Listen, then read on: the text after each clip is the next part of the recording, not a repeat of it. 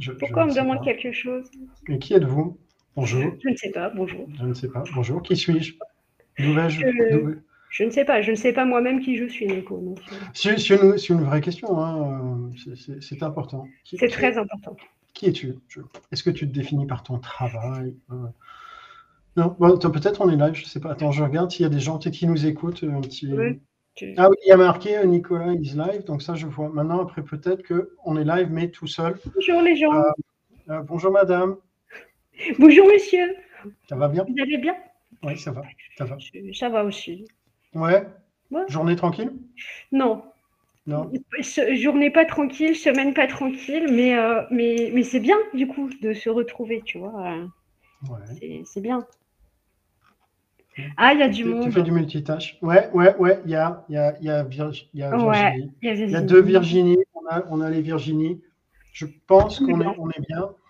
Euh, on, est, on est bien, on lance, hein, ça y est, on y va, tout ça, Bah sérieux, bim. Allez, c'est parti. Ouais, euh, donc c'est le 32e, 8 mois complets sans compter les vacances. Live. Ouais, ouais, ouais, ouais, ça, ça passe vite. Hein. Euh, huit mois. euh, et euh, ce midi, on va parler de parentalité en entreprise avec Laure Hamel et Clémence Pagnon. parce que c'est quand même un sujet, je trouve qu'on n'aborde pas beaucoup, beaucoup, pour le coup, et qui est quand même impactant dans la vie à la fois des employés et dans la vie de l'entreprise de manière générale. Ouais, de toute façon, enfin, la vie des employés d'office, quand t'es parents, ça t'impacte. hein. Ça, tu veux dire, ta vie, c'est plus la même. hein, les grasses maths, tout ça, t'oublies. Euh, mais voilà. Euh, donc, on va parler de tout ça. Euh, mais avant ça, Ah, je vais, ça. je vais poser la question sourcing.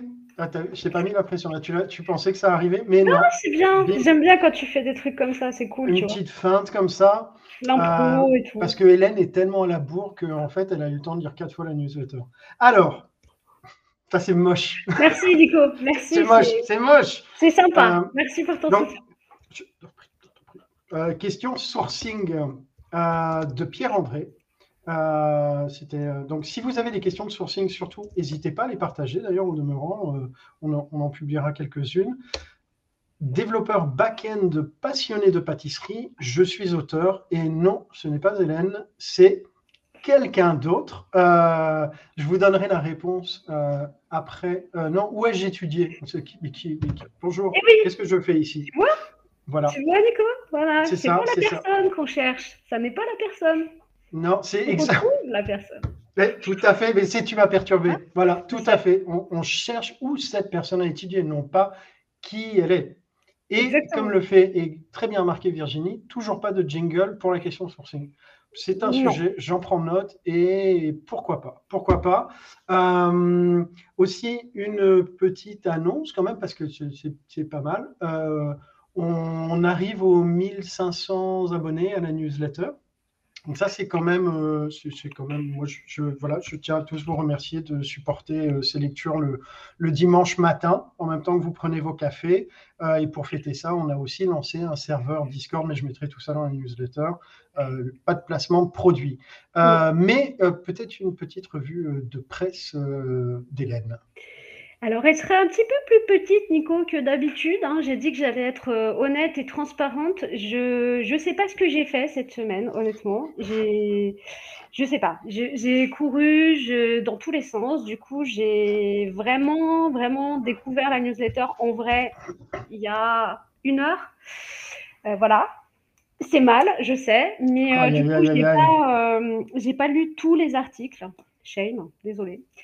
Mais euh, j'en ai quand même lu deux que j'ai trouvé euh, intéressants et sur lesquels je voulais revenir. Le premier, c'est euh, l'article qui parle des freelances. Ouais. Des freelances, euh, que j'ai trouvé intéressant pour plein de raisons. La première, il y a un chiffre quand même que j'ai trouvé un peu, enfin auquel je m'attendais pas. C'est une étude, je crois, qui a été menée par une plateforme qui, qui dit qu'en Ouais. fait, il y a quasiment 60% des entreprises aujourd'hui qui font régulièrement appel à des freelances. Et pas seulement dans la tech. Euh, moi, j'ai un, voilà, j'ai un passif euh, tech, j'ai bossé en Ouais. ESN et euh, effectivement, sur la fin de mon expérience salariée, ça commençait vraiment à prendre. hein. on commençait à avoir de plus en plus de, de freelance et surtout l'obligation de passer par des freelances parce que c'était déjà très compliqué de recruter. Mais la, enfin, ce que dit l'article, c'est que ça touche pas que la tech. On ne parle pas uniquement des profils euh, et autres. C'est que mm. ça touche en fait plein d'autres domaines. Euh, il parle des RH, de l'immobilier, enfin de, plein de secteurs qui, qui font appel à, à des freelances. Et d'ailleurs, enfin, si tu échanges un peu avec des recruteurs en ce moment, il y a pas mal de recruteurs qui se posent la question qui ont sauté le pas euh, cette année ou qui sont en train de, sauter le pas pour l'année prochaine pour se mettre euh, à leur compte et devenir indépendants. Ce que j'ai trouvé intéressant aussi, c'est le côté, euh, le, fait de dire qu'en fait, beaucoup d'entreprises aujourd'hui ne font pas appel à des freelances sur des missions ponctuelles de quelques semaines ou enfin, des, missions assez courtes finalement, mais que le temps de mission s'est rallongé avec du recours aux freelances sur des périodes de 7, 8 mois, 1 an. Euh, ce que je trouve assez intéressant parce que ça dit, euh, pour moi, ça dit pas mal de choses. Ça dit euh, bah, déjà la, difficulté à recruter en CDI, mais ça dit aussi la capacité d'une organisation à avoir un modèle hybride finalement, tu vois, d'avoir des gens qui sont salariés, d'autres qui sont freelance, qui peuvent tout à fait travailler ensemble.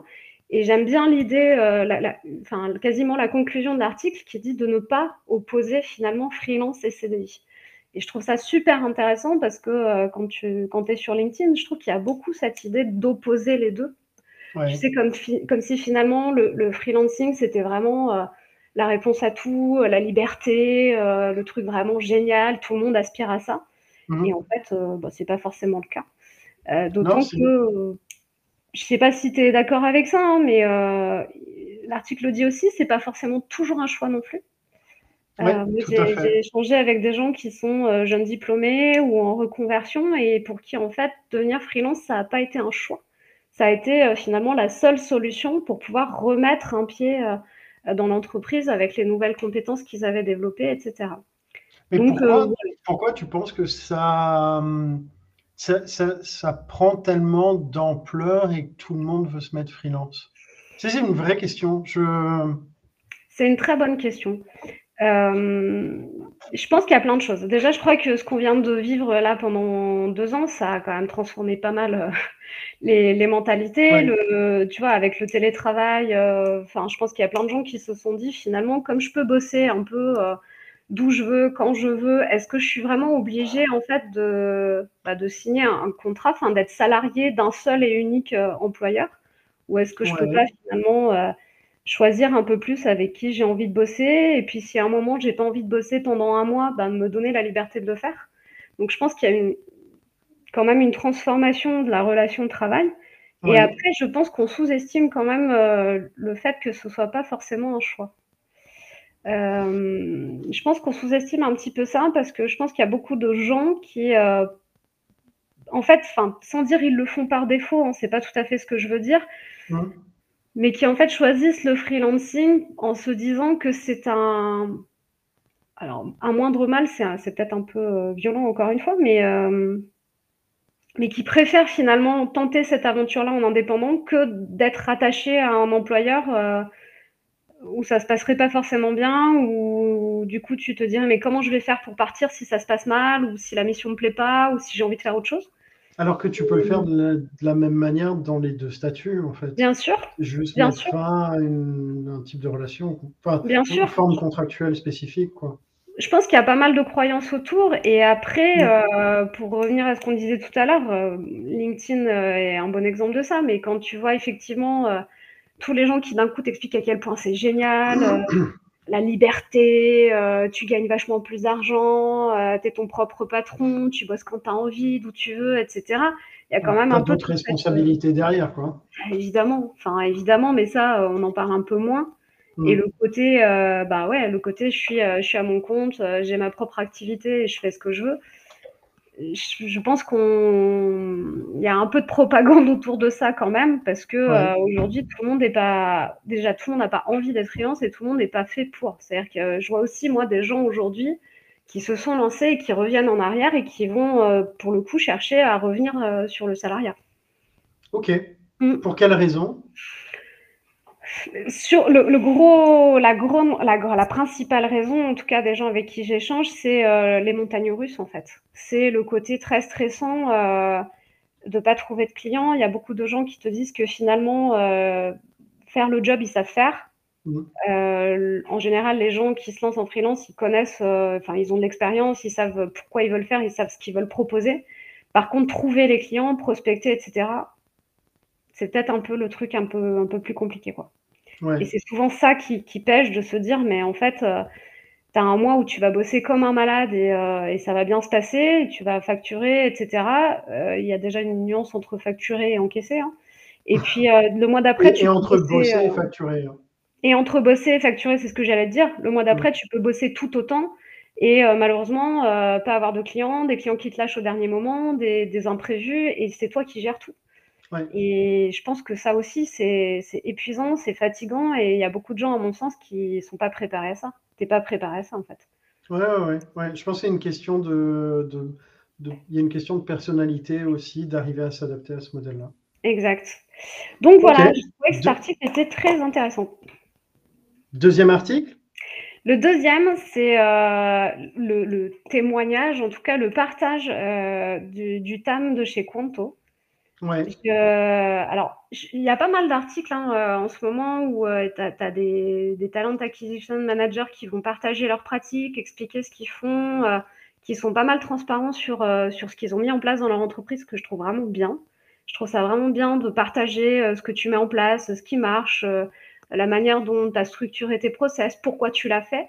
Mmh. Et ce, qui, ce que j'ai les deux points que j'ai bien aimés vraiment dans cet article. Le premier, c'est vraiment cette histoire de Bible du recrutement, tu sais, où ils ont, euh, en fait, ils ont rassemblé toutes les bonnes pratiques à l'intention de, finalement de tous les acteurs euh, du process, notamment les hiring managers. Euh, et, je trouve ça vraiment bien parce que du coup, tout le monde sait à quoi se référer, enfin, quelles questions poser, comment pitcher la boîte, etc. Ce qui fait qu'il y a quand même une homogénéité, une cohérence, même pour les gens qui arrivent qui ont jamais trop fait de recrutement, etc. Donc j'ai trouvé ça mmh. très bien.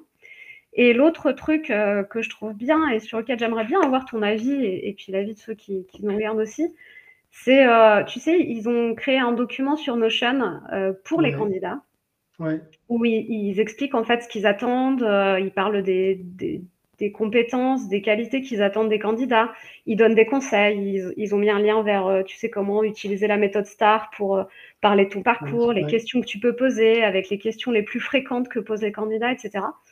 Euh, et, ce côté, effectivement, de se dire, ben, en fait, l'entretien, pour le coup, c'est vraiment une discussion. Et finalement, les candidats nous font aussi passer un entretien et c'est intéressant de leur donner le fil conducteur, la manière dont ça va se passer, etc. J'ai trouvé ça très intéressant.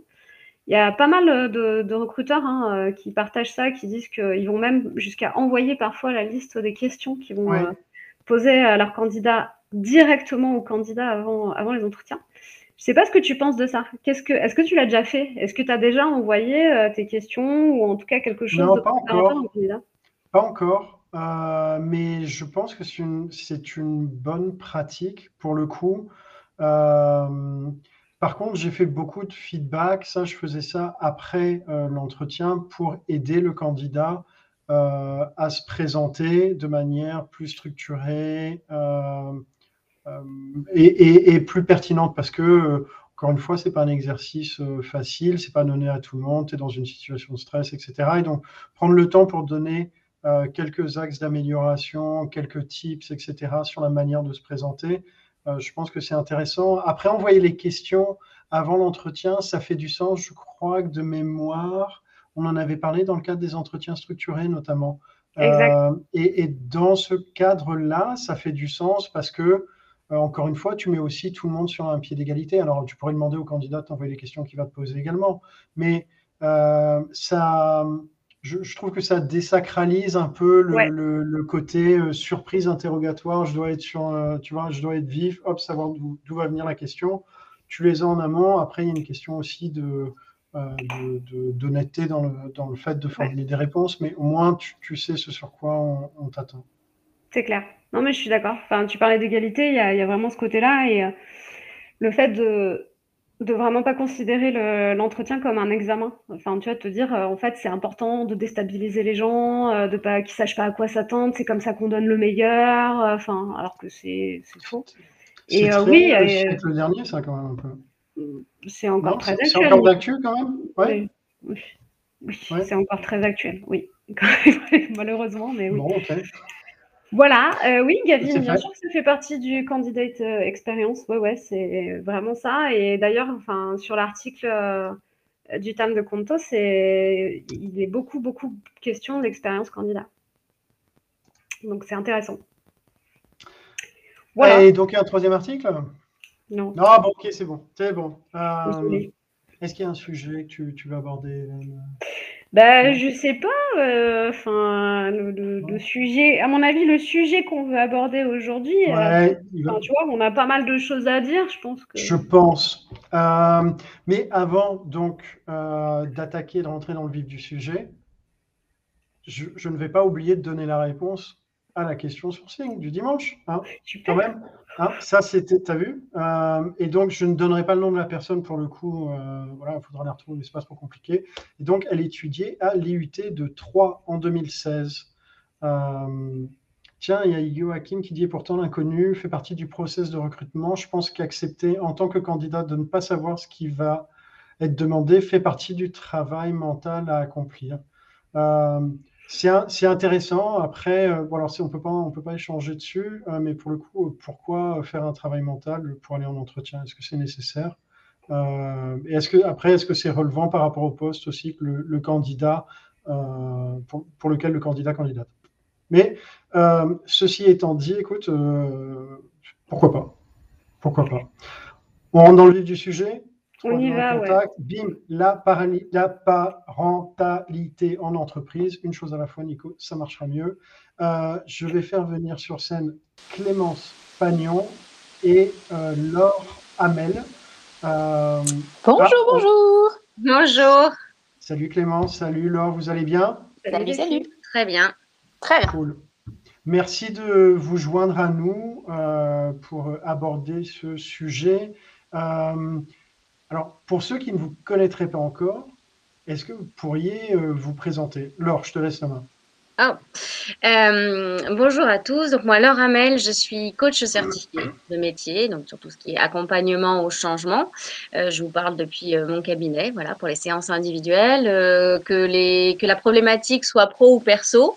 Après, j'ai monté, moi je me retrouve, je me trouve en France, en Normandie, à 10 minutes de Rouen, et j'ai ouvert un lieu d'accompagnement à la parentalité physiquement euh, pour que les familles passent, euh, les parents puissent y trouver un peu de répit, d'entraide, de déculpabilisation, de rigolade, voilà. Et euh, il fait quand même qu'au niveau du coaching, les, personnes qui viennent me voir ont pour fil rouge des questions tournant autour de l'équilibre vie pro vie perso et de en quoi la parentalité a changé quelque chose dans leur vie ou en tout cas est venue bousculer pas mal de choses et qui suis-je au milieu de tout ça?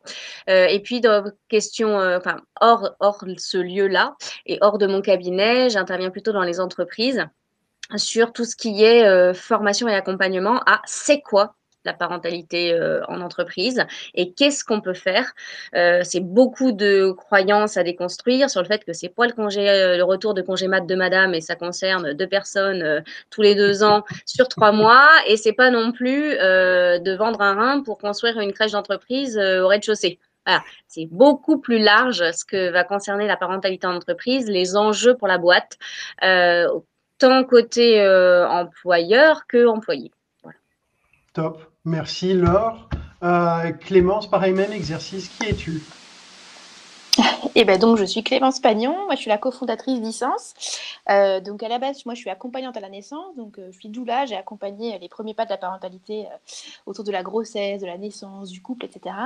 Et j'ai rencontré mon associée Isma, qui elle vient du monde de l'impact social, et on a du coup mêlé nos deux compétences pour fonder Essence. Donc aujourd'hui ici, au milieu d'Essence, on accompagne les salariés parents d'un côté et leurs entreprises de l'autre, justement sur, sur cette articulation entre la casquette de parents d'un côté et la casquette de pro de l'autre, parce qu'on sait qu'elles s'harmonisent malheureusement pas toujours euh, très bien. Donc aujourd'hui, on intervient principalement de trois façons. On fait des ateliers de formation, des webinaires, de l'accompagnement euh, auprès des salariés parents sur les sujets autour de l'équilibre vie pro-vie perso, sur les compétences de parents qu'on développe euh, et qu'on peut valoriser dans sa carrière, parce que voilà, c'est pas, c'est pas qu'un frein, c'est aussi des opportunités. On accompagne sur les retours de congés maternité, de congés paternité.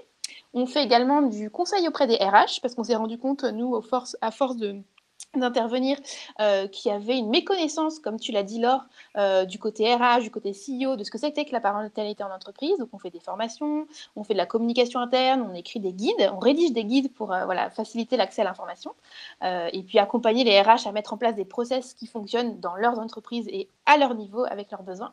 Et on fait aussi de l'accompagnement individuel, comme tu le fais Laure, pour pouvoir accompagner chaque parent à trouver sa propre solution. Top. Merci. Alors, ma première question, un. C'est quoi la parentalité en entreprise? Ah, qui, qui, qui, veut Laure, c'est quoi la parentalité en entreprise? Euh, de toute façon, on se, on se complétera hein, au fur et à mesure, euh, Clémence. Euh, c'est quoi la parentalité? J'ai envie de dire, dès lors qu'on est, dès lors qu'on est parent et qu'on bosse. Parce que j'ai même envie de dire, c'est limite réducteur euh, en soi parentalité en entreprise, parce qu'on va se dire, ok, très bien, mais en fait, je suis parent et je suis pas dans une entreprise. Donc en fait, c'est quoi? Je suis super héros, je suis pas concernée, je suis voilà. Alors le, le jargon fait qu'on dit parentalité en entreprise, mais qu'est-ce que le fait d'être parent? Va impacter à mon échelle euh, dans l'entreprise, à l'échelle de mon équipe et à l'échelle de l'entreprise. Voilà, si je devais déjà dire ça. Ok, ok. Et je suis d'accord avec toi. Je pense aussi qu'on peut peut-être revenir un petit peu sur l'historique du mot parentalité. Euh, donc c'est un mot qui est de plus en plus euh, usuel et utilisé depuis les années 90, avec l'idée derrière que, à côté du fait d'être parent, le, le fait d'être parent, c'est pas juste un état de fait, mais c'est aussi un métier. Et du coup, c'est comme si euh, on devait développer des compétences, qu'il fallait se former, qu'il fallait apprendre des choses, etc. Ça change un petit peu les choses, ce qui est faux. Mais donc, du coup, il y a un peu cette vision du, de se dire, OK, être parent, ça s'apprend. Et du coup, voilà, c'est faire contrebalancer un métier de parent et puis un métier, du coup, au quotidien. Et du coup, on se dit, en tant que parent, ben, si j'ai deux métiers euh, en 24 heures, comment je fais pour gérer ça? Et voilà. Donc, du coup, c'est aussi de réinterroger un peu cette vision de se dire ben, les deux se complètent, est-ce que c'est vraiment un métier? Euh, Spoiler, non. Euh, du coup, voilà, comment est-ce qu'on peut accompagner ce sujet de la parentalité en entreprise? Et puis aussi, petit rappel historique, on parle de ce sujet de plus en plus parce que les femmes sont arrivées massivement sur le marché du travail salarié à peu près dans les années 60-70 et que comme malheureusement c'est encore elles qui ont euh, en grande partie la charge de la gestion de la famille, les derniers chiffres le montrent hein, malheureusement, coup, quand elles sont arrivées sur le marché du travail, eh ben, elles n'ont pas désinvesti euh, la sphère de la gestion de la famille. Et donc, elles se sont retrouvées avec ce qu'on appelle la double journée. C'est-à-dire qu'il y a une journée de travail normale et puis la journée de gestion de la famille derrière. Et donc, les entreprises qui avaient de plus en plus de femmes salariées se sont dit, mais comment est-ce que je peux faire pour gérer ça? Et donc, les femmes, le fait qu'elles soient arrivées dans l'entreprise, euh, euh, a fait que ce sujet de la gestion de l'équilibre vie pro-vie perso est devenu un sujet business, est devenu un sujet de l'entreprise. Mais euh, alors, pour juste reprendre, reprendre l'historique, euh, si, on fait, tu dis donc des années 60 aux années 2000, par exemple, on, va arriver, on va s'arrêter juste à 2000 et après plus une, version constat actuelle sur les, les, 15-20 dernières années. Mais est-ce qu'il y a une évolution entre les années 60 euh, et le début des années 2000 sur justement cette, notion de parentalité en entreprise? Bah, je peux poursuivre du coup sur, euh, sur ma lancée, mais effectivement, l'idée c'était de se dire que, euh, euh, donc avec l'arrivée massive des femmes sur le marché du travail, ben, on a commencé à devoir se dire comment est-ce que je gère de façon temporelle ces deux espaces, l'espace privé et puis l'espace du travail, comment je le gère. Et puis, on a aussi vu une évolution du cadre de travail, c'est-à-dire qu'aujourd'hui, on s'est tertiarisé, donc on fait essentiellement des métiers de service, des métiers, des métiers intellectuels. On utilise de plus en plus les outils numériques. Hein. Si on voit juste dans les années 80, bah, il y a eu le passage avec des ordinateurs, des téléphones portables, des smartphones, etc. Et donc, du coup, il y a une plus grande porosité entre euh, le monde du travail et le monde euh, perso, parce que tout simplement, euh, on peut travailler de chez soi, hein, avec son ordi, son mail, on peut passer son drive de course quand on est au bureau, on peut résoudre un problème avec sa nounou quand on est au bureau. Et donc, du coup, voilà, il y, a eu une espèce de confusion des espaces entre la, la frontière pro et la frontière perso qui a changé, ça par rapport à avant. Donc il y a tous ces petits marqueurs un peu euh, d'évolution sociétale qui ont fait que l'entreprise ne pouvait plus ignorer la vie privée, entre guillemets, euh, de ses salariés, et même qu'elle y a intérêt, en fait, à s'intéresser à ces sujets-là. Et je ne sais pas si je réponds à ta question. Oui, ouais, tout à fait. Laure, tu, tu veux rajouter euh, quelque chose sur cette. il y, a deux points qui me viennent. il y a, parce qu'il y a aussi la place du parent et la place de l'enfant qui ont énormément changé sociologiquement, hein, si on refait l'histoire. Euh, c'est-à-dire que euh, quel rôle et quelle place on accorde à l'enfant.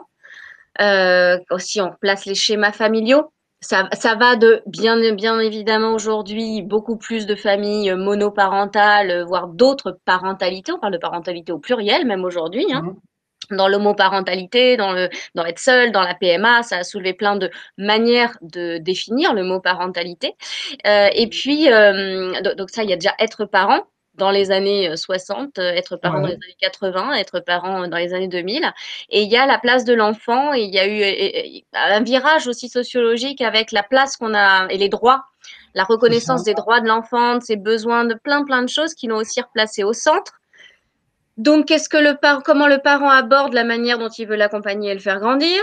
Et donc, ben, dans ces cas-là, comment il gère aussi C'est dans la notion de concilier, c'est ça, hein, c'est d'arriver à rendre compatible, c'est ça la définition de concilier. Comment je rends compatible mes autres sujets, mes autres enjeux de vie, sachant qu'aujourd'hui, l'enfant a pris cette place-là par rapport à avant.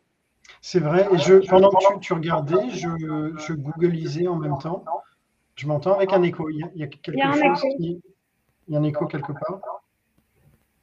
Euh, ouais, c'est étrange. Euh, les, droits de l'enfant étaient fixés en 89. Donc, ça nous semble être un. Enfin, en tout cas, moi, ça me semble être un acquis. C'était il y a 30 ans. Avant, il y avait les droits de l'enfant n'existaient pas quoi. Donc c'est quand même un, c'est un changement important effectivement dans la, la, place et la conception de la cellule familiale, du, aussi du rôle de l'enfant au sein de cette cellule, l'importance qu'il prend. Donc forcément, ça, ça a un impact. Euh, Moi, j'ai une question, filles. J'aimerais savoir si dans, dans, dans, les approches que vous avez, et dans les consultations ou dans les, les personnes que vous accompagnez, est-ce qu'il y a beaucoup plus de femmes que d'hommes? Est-ce que ça a changé ces dernières années? Est-ce que parce qu'on parle de parentalité, mais euh, alors moi, pour le coup, je suis très axée sur le recrutement. Et, ce que je vois aujourd'hui, c'est que quand on parle de parentalité, euh, ça freine encore beaucoup du côté des femmes. Euh, du coup, dans les, problématiques que vous rencontrez, les, personnes que vous accompagnez, c'est ça, c'est encore très présent cette, répartition. Enfin, le, rôle des femmes, le rôle des hommes. Est-ce que c'est Enfin, je sais pas, je ne sais pas si ma question est claire, mais est-ce que vous accompagnez plus de femmes? Est-ce que les problématiques sont plus liées aux femmes ou pas? Bah, Peut-être je peux commencer à répondre, puis tu pourras compléter l'heure. Effectivement, aujourd'hui, euh, euh, pour donner un, exemple bête et méchant, mais c'est vrai que si nous, on intervient dans le cadre d'un atelier en entreprise euh, sur ben, la conciliation, s'organiser au quotidien, évidemment, c'est ouvert à tout le monde, puisque tout parent a une question. on constate encore majoritairement que ce sont les femmes qui se déplacent et qui viennent assister à, ces ateliers. Après, ce que, ce que moi, je vois, autre exemple qui va dans le sens contraire de ce que je viens de dire, j'ai discuté avec une RH il n'y a pas longtemps qui recrutait pour un poste de tech euh, voilà, dans, son entreprise et qui me disait euh, bon, bah, j'ai cherché un peu des profils différents, mais encore malheureusement, j'ai essentiellement des hommes qui, qui, se sont mobilisés pour venir.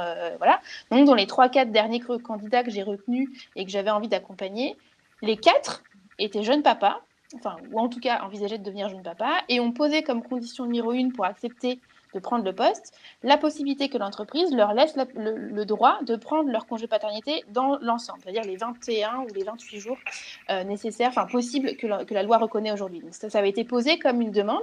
C'était pas elle qui avait posé la question, mais c'était les papas qui eux-mêmes, les quatre, avait posé cette question et posé ça comme, euh, comme clé d'entrée. Donc on voit bien qu'en termes de génération, en termes de besoins, en termes de, place de cet équilibre, aujourd'hui dans les jeunes générations, c'est un petit peu plus euh, euh, partagé, cette question de la parentalité. Après, si on regarde les chiffres, nous, on a lancé aussi une grande enquête sur le retour de congé maternité qu'on appelle le cinquième trimestre, c'est-à-dire le moment où les femmes reviennent, reviennent de congé maternité. Et on leur a posé la question de qui était en charge de quoi dans les euh, quelques premiers mois après, euh, après le retour. Et dans les réponses qu'on a eues, c'était très intéressant parce que tout ce qui touchait à la question de la logistique euh, temporelle, donc par exemple qui s'occupait de faire les courses, qui s'occupait de faire les repas, euh, qui s'occupait d'aller chercher bébé euh, à la crèche ou d'aller euh, le ramener de chez la nounou, donc c'est des questions techniques. Les femmes, donc les mères interrogées dans l'enquête, disaient ben c'est kiff kiff. globalement, moi je fais, mon conjoint fait, etc. Donc les pères sont présents pour ces questions-là. À l'inverse, sur les sujets qui touchaient à se renseigner sur l'évolution de bébé et ses besoins, prendre ses rendez-vous médicaux et s'assurer de sa santé, choisir le mode de garde, vérifier que les habits sont toujours à la bonne taille. Donc des choses qui demandent de la planification et un petit peu de charge mentale. Ça, c'était à plus de 95% géré par les mères et à moins de 20% géré par les pères. Donc on voit bien que voilà, il y a une évolution concrète qu'on peut constater dans, dans l'impact et dans euh, l'investissement de ces hommes au quotidien aux côtés euh, de leurs enfants et des choses qui restent encore ancrées tout simplement parce que le congé maternité étant ce qu'il est, c'est-à-dire qu'il est plus long, les femmes ont plus le temps euh, de prendre ces réflexes, de connaître leur bébé. Les hommes aujourd'hui, ils ont 20 jours quand le bébé naît pour essayer de prendre leur place et comprendre un peu comment ça fonctionne et puis après ils sont rebalancés dans l'entreprise et donc ils n'ont pas le mmh. temps. Et de l'autre côté, le corollaire de ça, c'est que la femme étant absente plus longtemps on lui euh, colle, entre guillemets, le stéréotype qu'elle est devenue mère, donc la pro passe après, alors que le père qui est devenu père, il est suffisamment peu de temps absent qu'on ne hmm. lui colle pas l'étiquette de père, et donc on oublie qu'il est père. Donc du coup, c'est un peu une double injonction. Côté entreprise, on, euh, on pense que pour la mère, eh ben, elle, est plus, plus en difficulté, ou elle va être moins disponible, ça. donc on pense à sa place, et donc ça pose des questions de plafond verre. Et à l'inverse, le père a plus de mal à exister, c'est-à-dire qu'on l'invisibilise, et il a plus de mal à dire, bah, moi, il faut, aussi que je parte à 18h, moi, j'ai aussi des problématiques. C'est plus difficile à entendre et à défendre. Il y, a, une remarque de, Shirley qui est aussi intéressante, je trouve, qui, euh, qui dit qu'il y a euh, aussi le concept du parent aidant. C'est-à-dire que la, parentalité, c'est pas pas que descendant, c'est aussi ascendant. Et, euh, et, l'impact du, lien de filiation que tu peux avoir avec tes parents quand tu les aides, ça a aussi un impact sur la vie en entreprise. Mais est-ce que, Laure, tu, partages ce, constat que, vient de faire Clémence? je vais, je vais partir de, de ce que j'ai, hein, des, cas, des exemples de cas concrets. En proportion, pour répondre à Hélène, oui, euh, sur, euh, sur les accompagnements, mais ça veut dire quoi? Ça veut dire que dans la démarche même d'aller euh, trouver un tiers pour aborder ces questions-là, voilà, parce que replaçons les choses. Est-ce que dans la proportion, oui, il y a beaucoup plus de femmes, est-ce que ça veut dire que ce sont les seules à se poser des questions ou plus euh, ou est-ce que ce sont celles qui vont aller oser en parler et dire que ça les questionne sur euh, oui mais moi aujourd'hui maintenant euh, le fait que je sois maman bah ça revoit un peu euh, mes, mon rapport au travail mes priorités vont pas être les mêmes mes besoins mes attentes etc euh, il y a, euh, il y a aussi le, il y, avait une remarque, euh, mais du coup je ne l'ai plus, que sur laquelle je voulais rebondir, qui a été dit, ah oui, sur le côté naturel. Donc c'était ça déjà.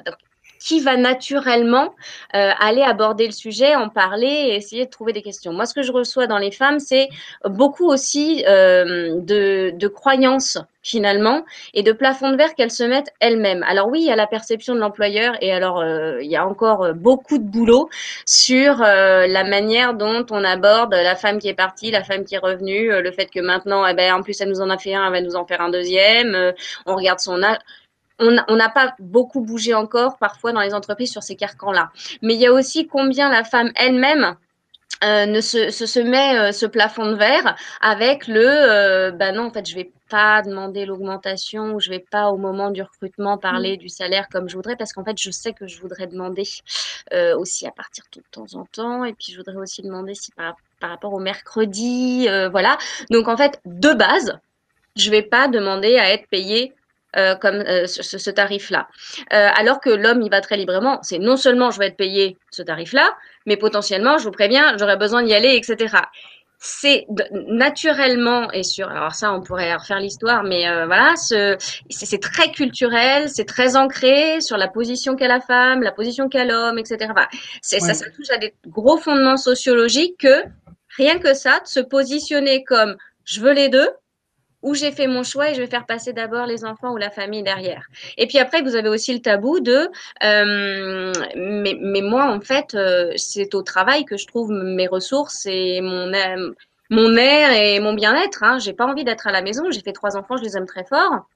Mais mon équilibre, il est de pouvoir aller bosser et de m'investir à fond et je suis passionnée par ce que je fais. Euh, donc, il y a aussi celles qui culpabilisent de ça. Voilà. Il y a plein de cas de figure. Est-ce qu'aujourd'hui, vous constatez là-dessus euh, une évolution, en tout cas, sur la, marque employeur? Je, déteste m'entendre avec un écho, c'est vraiment désagréable. Euh, voilà, Est-ce que vous constatez un impact sur la, marque employeur, euh, sur les, propositions de valeur des entreprises? Alors moi, ce que je constate déjà, c'est euh, qu'il y a un petit peu d'éducation à faire sur ce sujet de la marque employeur, euh, parce que je crois que tu l'avais dit Laure au début, un peu d'éducation sur euh, ah oui, mais en gros, quand on parle de parentalité au travail, ça va être créer une crèche d'entreprise qui coûte super cher, j'ai pas les moyens, donc hop, basta, c'est bon, c'est résolu. et donc du coup, je pense qu'il y a un petit peu d'éducation à faire sur pourquoi est-ce qu'on a intérêt pour sa marque employeur à parler de parentalité. Simplement, je un rapport euh, bête et méchant, mais globalement, euh, un jeune parent, alors je, parle des jeunes parents c'est quelque chose que moi, je, un thème sur lequel on intervient plus facilement et sur lequel j'ai plus de références et d'éléments. Mais donc c'est vrai que globalement, un jeune parent, il a entre 25 et 40 ans. C'est quand même une masse importante de masse salariale potentielle pour se dire si je dois recruter quelqu'un, un expert, un manager, quelqu'un qui va pouvoir encadrer, qui a un poste un petit peu de senior, quand même de fortes chances qu'à un moment ou à un autre, il passe par cette case de devenir parent.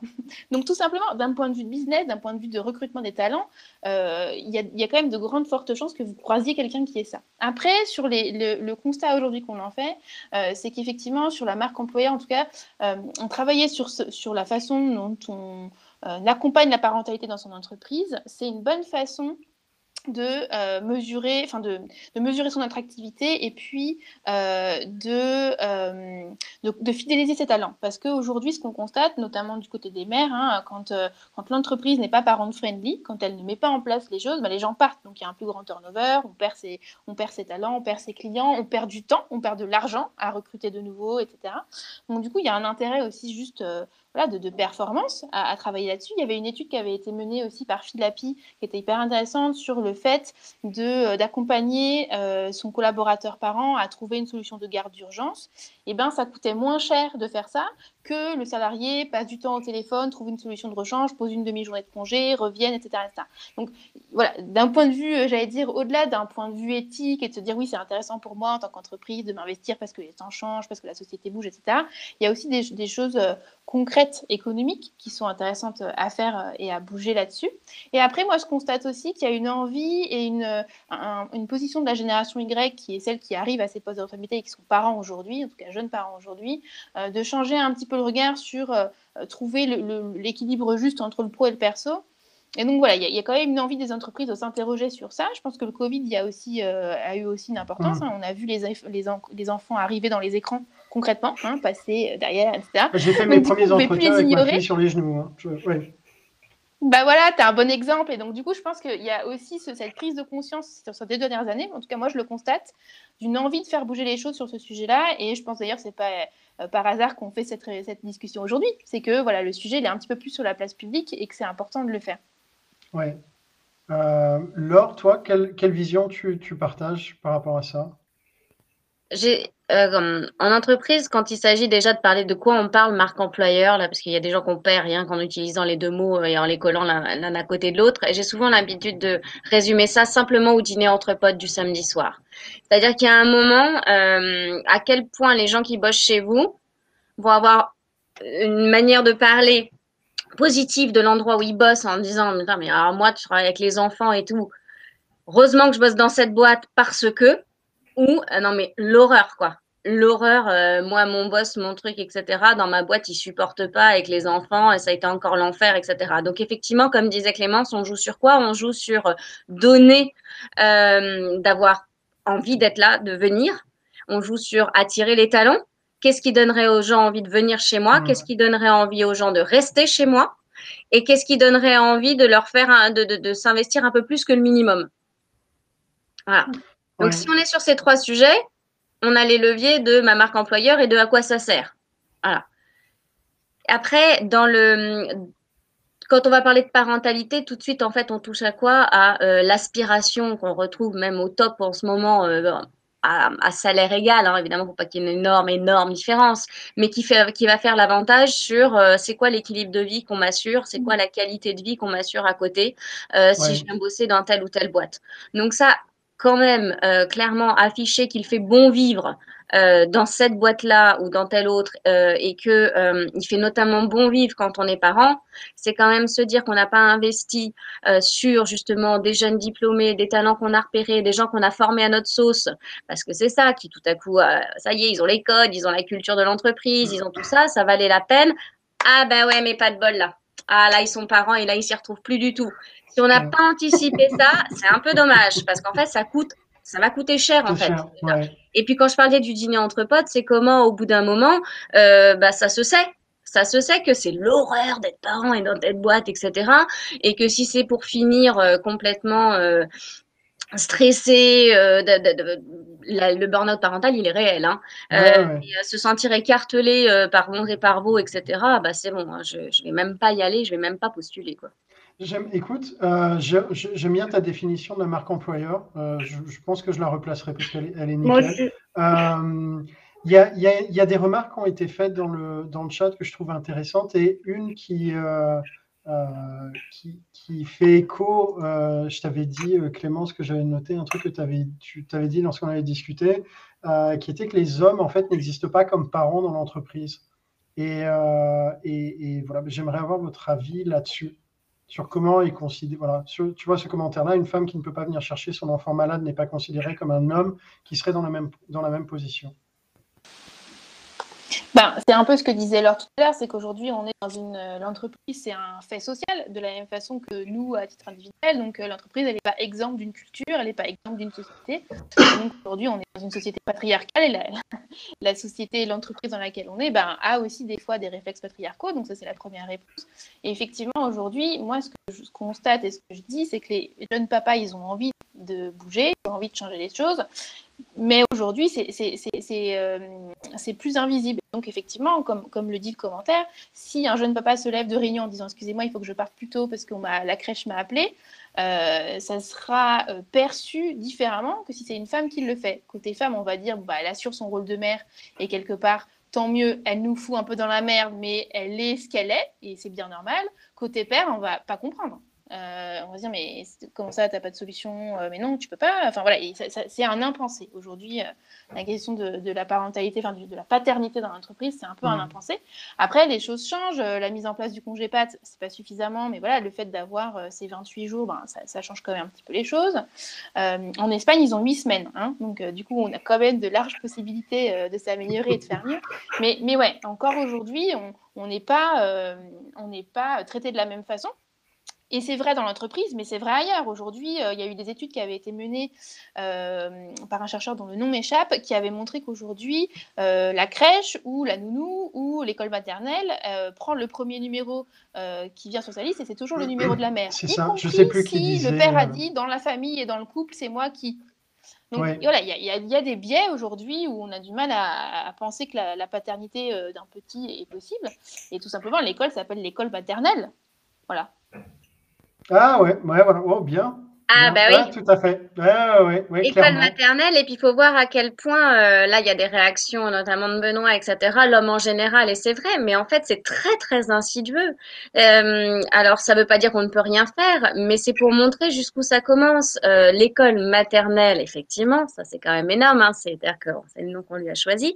et puis, quand vous, quand il n'y a pas le goûter dans le sac de piscine, quand il manque la serviette dans les... Bah, maman, elle n'a pas mis ta serviette. Ah, bah, bah alors, euh, et, et, euh, et maman est en C'est maman qui vient de chercher? L'heure des mamans.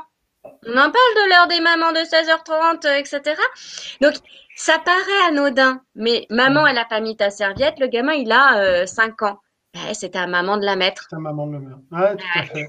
mais, mais Juste une remarque par rapport à ce que vous venez de dire. Moi, j'ai travaillé dans une entreprise que je ne citerai pas, mais dans une entreprise où les hommes euh, qui prenaient leur congé paternité étaient très mal vus.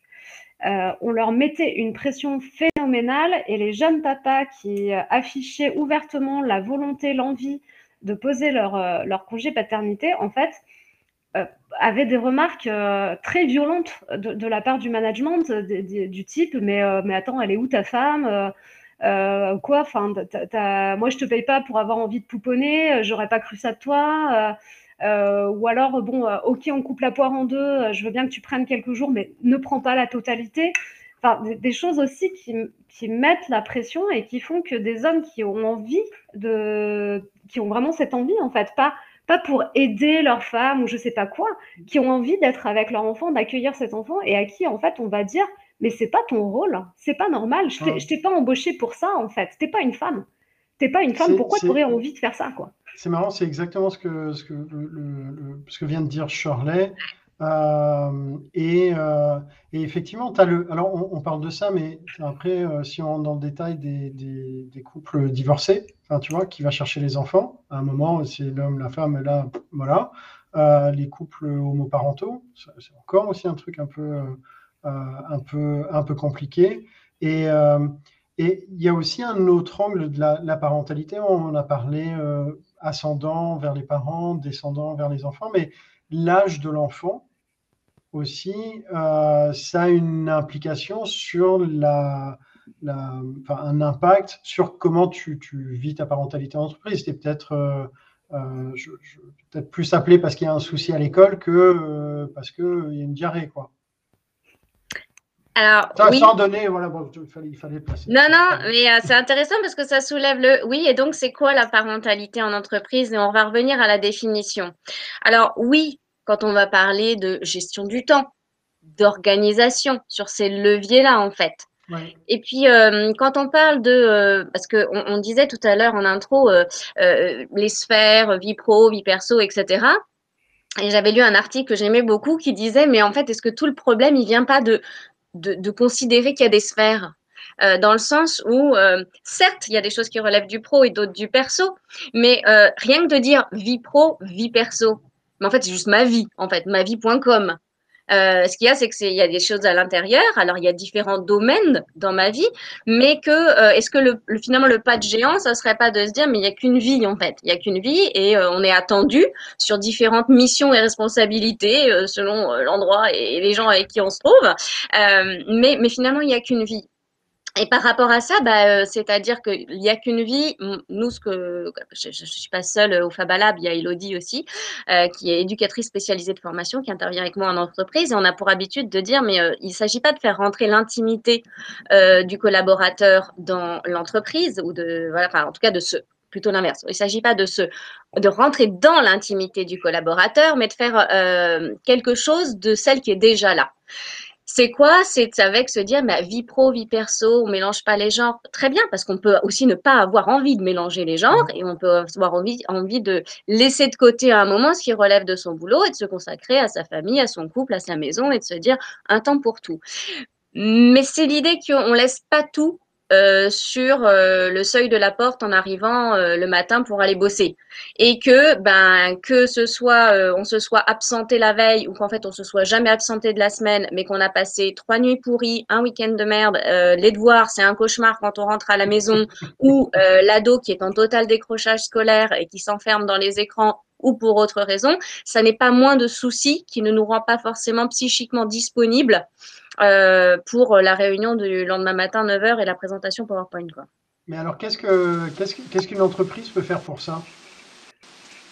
Alors, j'allais justement répondre et pour poursuivre ce que disait Laure, je pense même qu'on peut aller plus loin parce que je pense que c'est hyper juste de dire il y a aussi une crainte euh, et, une, posture côté RH ou côté manager qui dit mais moi, euh, ça, ça le regarde en fait, c'est sa vie privée et moi, je vois pas pourquoi est-ce que j'aurais ma place à dire ça, qu'est-ce que je peux dire, qu'est-ce que je peux faire? Donc, il y a à la fois du jugement de ça ne me regarde pas et à la fois du ça me fait un peu peur de rentrer sur le sujet de l'intime. Donc effectivement, c'est important ce que tu dis là de rappeler que c'est pas le sujet de l'intime, c'est qu'est-ce que la personne que j'ai en face de moi dans son quotidien, je peux faire pour l'accompagner. Euh, et puis c'est aussi euh, important de dire euh, comment est-ce que je peux donner des outils euh, à ces personnes et à ces RH Parce que souvent, ce que nous nous disent les RH, c'est bah, moi, je veux bien faire quelque chose, mais je ne sais pas trop quoi, je ne sais pas comment, euh, je ne sais pas par quoi commencer, euh, j'ai l'impression que si je lui dis, ce n'est pas mon rôle, ou alors ça va me coûter très cher. Donc voilà, il y, a un peu une, une inquiétude de savoir, de savoir quoi faire.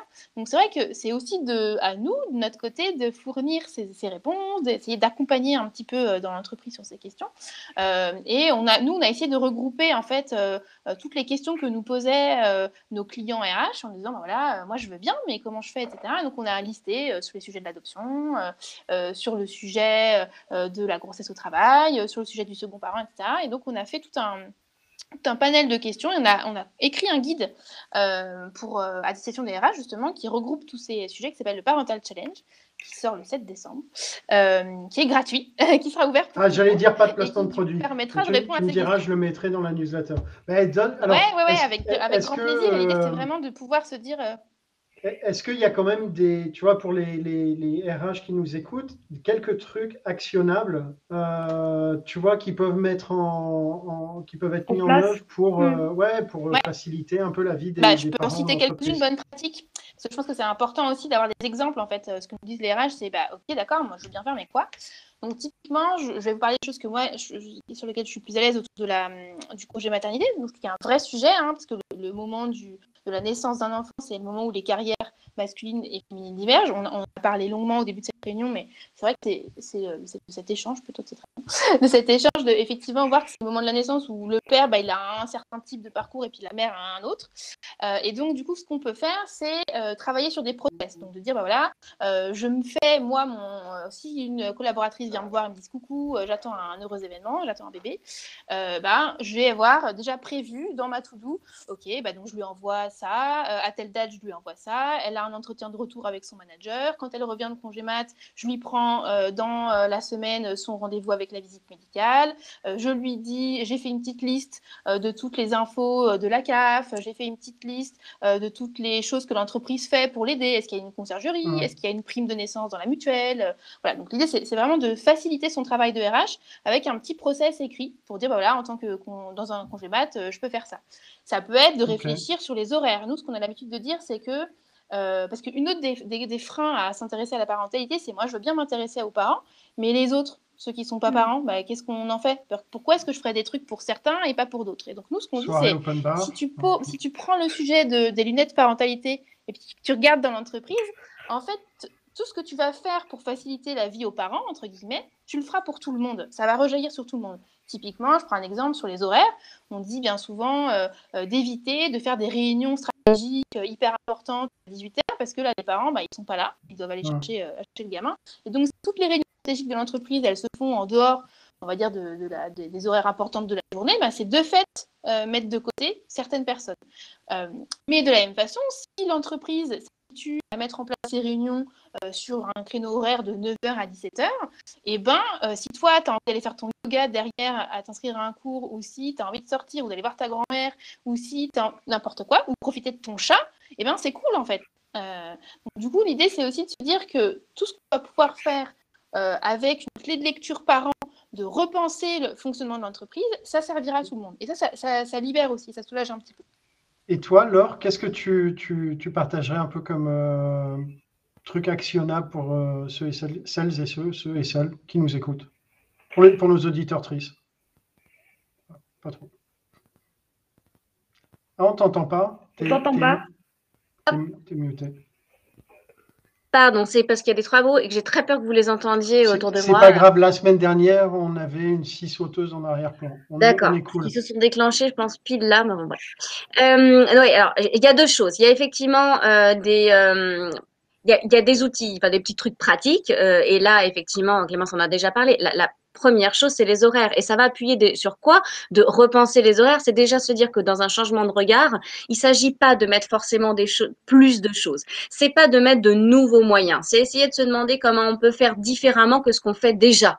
Euh, c'est pas euh, financièrement que ça joue, euh, c'est pas dans des choses en plus qu'il faudrait révolutionner. Et si on pouvait déjà porter un regard différent sur notre manière de fonctionner, qu'est-ce que dans ce qu'on fait, on pourrait faire d'autre pour que ça aide? Ça aide sur quoi? Ça aide sur l'organisation du temps de travail. Euh, vous allez avoir des gens qui euh, vont aimer être en flexibilité.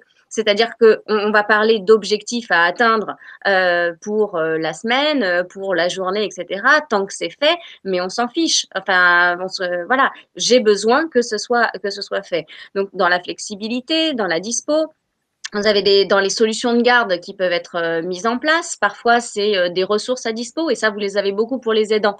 Il y a un sujet qui est revenu beaucoup là, c'est effectivement et moi quand mes parents. Alors, je vous raconte pas quand euh, il y a les enfants qui posent souci, les parents qui sont effectivement en vrac euh, à caser à l'EHPAD ou quand on est euh, parent euh, aidant, c'est-à-dire parent d'un enfant en situation de handicap et potentiellement c'est pas le seul parce qu'il est arrivé en situation de handicap dans une fratrie. Donc vous avez aussi des, gens qui s'arrêtent de bosser hein, euh, pour ça, etc. Donc parfois c'est simplement aussi la mise à disposition de ressources. Comment j'ai, comme disait Clémence, un guide, comment j'ai une plateforme en interne qui, bah, de les contacts pour mes parents à mettre à l'EHPAD, aux procédures, aux démarches, comment vous avez un, un site sur l'intranet, une plateforme sur l'intranet qui regroupe tout ça? Qui euh, déjà bah, fait gagner beaucoup de temps quand on a un petit contact utile. Parfois, vous avez, euh, selon la typologie d'entreprise, des permanences qui peuvent être utiles. Comment est-ce que je mets en place dans mon entreprise? Bah, Une fois par mois, une permanence avec un avocat en droit de la famille, avec une assistante sociale, avec une psychologue, etc. C'est des choses totalement... qui ça en entreprise? Ouais, ouais, ouais. Et euh, comment c'est totalement du coup anonyme. Mais euh, moi, j'ai fait savoir, parce qu'il y a beaucoup de choses qui relèvent aussi de on fait des choses et le fait-on suffisamment savoir euh, qu'il y a mm. déjà des choses dans l'entreprise. on fait savoir que bah, une fois par mois, on peut prendre rendez-vous sur tel sujet avec madame, etc. Avec madame ou monsieur. Et je rajouterais aussi ce que tu dis, Laure, je trouve ça hyper intéressant sur la question de l'information. Tout ce qui remonte souvent quand on s'intéresse aux salariés parents ou à leurs questions, c'est euh, si je pouvais savoir, déjà je m'enlèverais un énorme épine du pied. Savoir ce que je dois faire quand je dois déclarer mon congé mat, savoir à quoi j'ai droit, savoir comment je peux faire, à qui je m'adresse, où, etc. Donc c'est pas forcément, euh, effectivement, comme tu l'as dit, lors des, des, choses financières ou des choses en plus, mais c'est juste de faciliter l'accès à l'information, ça c'est le premier point, et d'accompagner les parents à connaître leurs droits c'est-à-dire, je pense qu'il y a besoin de, s'éduquer en tant que RH ou en tant que manager, mais aussi en tant que parent sur qu'est-ce que je peux faire, ce à quoi j'ai droit, qu'est-ce que dit la loi, parce qu'effectivement, on la connaît mal. Et donc voilà, juste de travailler ce point de l'information, c'est aussi. Et ce que je disais tout à l'heure, c'est la limite à la limite à l'outil, c'est la même pour moi, enfin l'outil ou la mise en pratique de petites solutions, c'est la même pour moi que des lois qui heureusement forcent par le côté euh, légal à faire bouger les lignes comme le congé paternité, mais Hélène l'a très bien dit, en fait, euh, les lois, les mesures, etc., sans la culture derrière, sans euh, le lien de confiance avec son manager de proximité et même la, confiance en tant que valeur dans l'entreprise, ça peut être beaucoup d'énergie pour rien parce que ça va pas suffire en fait. C'est aussi prendre conscience que dans la, on parlait de marque employeur tout à l'heure, on a tout à mm. y gagner qu'à un moment on puisse revendiquer et faire savoir autant que ça soit vertueux. Si on fait des efforts et qu'on tend la main euh, sur l'aspect parent friendly, autant que ça soit vertueux et que ça se fasse savoir à l'extérieur et que bah c'est pas que de la com la marque employeur. Il y a un moment, c'est comment j'ai un impact positif à long terme dans ma stratégie d'entreprise, dans les années à venir et comment moi je vais sortir du lot sur les préoccupations sociétales, comment je vais sortir du lot sur c'est chez moi que les gens aimeront euh, venir bosser et je vais les garder les meilleurs en fait. Donc il faut, c'est, est-ce que je suis prêt à m'engager là-dedans et à prendre conscience que si je fais évoluer peut-être, certains l'ont dès le départ, hein, mais si je fais évoluer euh, ma culture d'entreprise sur ces sujets-là, j'ai tout à y gagner. Ce n'est pas que de donner et de faire plus encore en tant qu'employeur, recruteur, etc. Et puis j'ai souvent moi aussi l'habitude de répéter que c'est pas à l'employeur de satisfaire les desiderata et les besoins des salariés parents. On n'est pas là-dedans non plus en fait.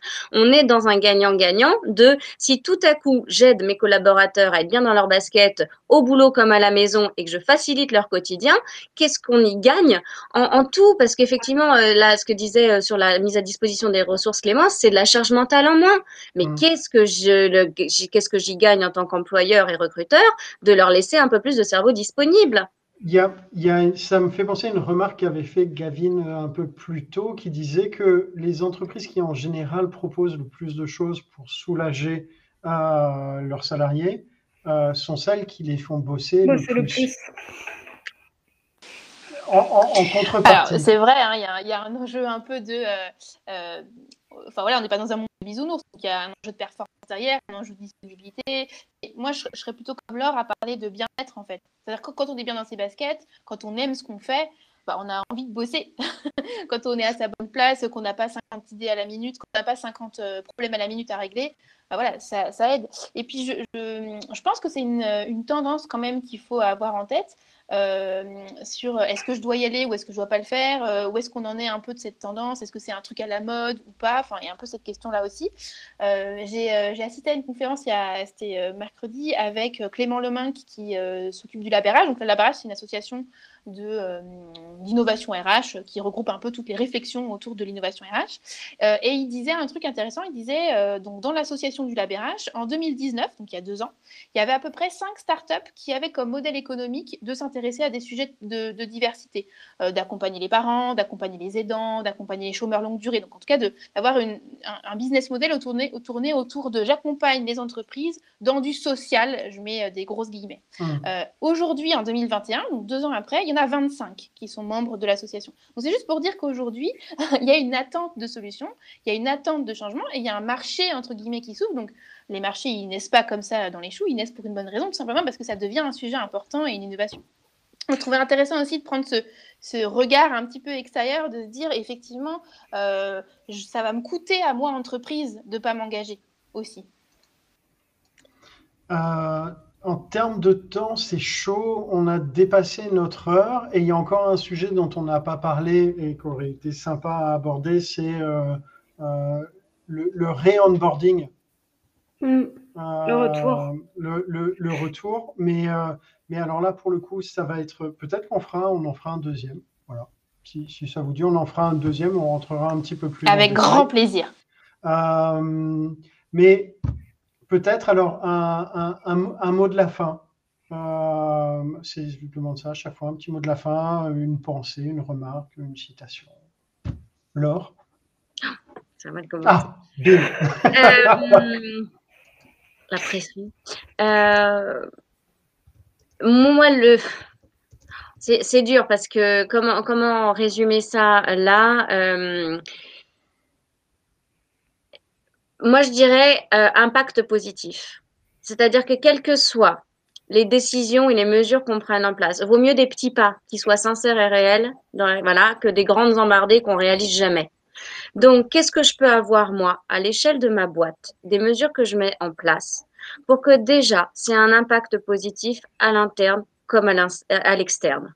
Il y a plein de choses possibles. Comment je fais le choix et je regarde ce qui me convient mieux à moi? Bien, merci Laure. Clémence Je trouve ce mot de la fin parfait. Effectivement, je pense que c'est euh, la stratégie des petits pas qui est la bonne. Euh, de se dire euh, de mon point de vue, de ma posture, comment est-ce que je peux accompagner. J'ai vu qu'il y avait une question autour de en start-up, on a parfois un peu du mal, etc., à, faire parce qu'on n'a pas, les, pas les moyens, on n'a pas la, possibilité. moi, je pense qu'une politique parentalité, elle, elle, fonctionne à plein de niveaux. On peut l'impulser en tant que RH et on peut la co-construire. Euh, appuyez-vous sur, euh, sur vos salariés parents, appuyez-vous sur eux pour la construire, c'est-à-dire euh, demandez-leur ce dont ils ont besoin. Les parents, ils ne demandent jamais la lune. Hein.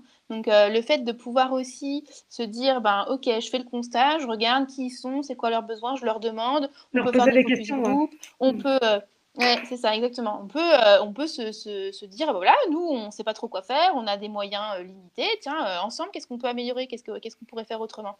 Les gens aiment beaucoup aussi participer à, à, créer cette culture si on leur laisse la place et s'ils si, prennent leur place. Donc voilà, une politique parentalité imposée avec des grandes mesures, bof. Une politique parentalité co-construite avec des petits pas, comme l'a dit Laure, et avec les parents concernés, ok. Alors, moi, je, les, petits pas, en anglais, on appelle ça baby steps. Voilà, allez, comme ça, la boucle est bouclée. Euh, merci beaucoup. Euh, merci d'être euh, d'être venu partager vos expériences midi. Merci à toutes et tous de nous avoir écoutés ce midi dans nos élucubrations quotidiennes. on sera dans vos boîtes aux lettres dimanche matin. Euh, voilà, et la semaine prochaine, on parlera du recrutement avec un focus sur les agences, avec notamment Gavin qui viendra nous faire un retour d'expérience. En attendant, eh ben, je vous souhaite une belle fin de journée, un excellent week-end et à dimanche. Salut tout le monde. Salut tout le monde. Merci. Merci beaucoup. Bonne journée.